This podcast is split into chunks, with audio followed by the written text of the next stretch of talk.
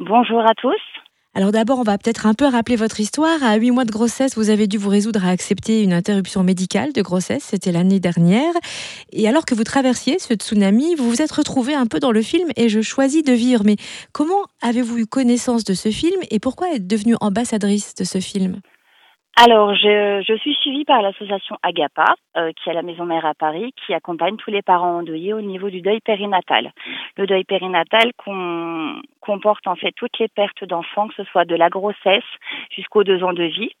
Et euh, j'ai eu besoin de me faire suivre euh, dans cette épreuve très difficile. Et du coup, on m'a parlé de ce film qui était projeté à la rentrée sur les grands écrans.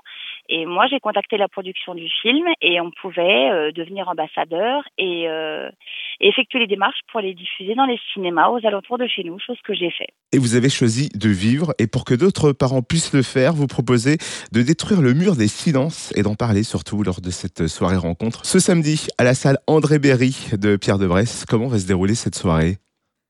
Mais en fait, euh, la mairie euh, me laisse à disposition la salle André Berry, qui est à quelques pas de la salle des fêtes.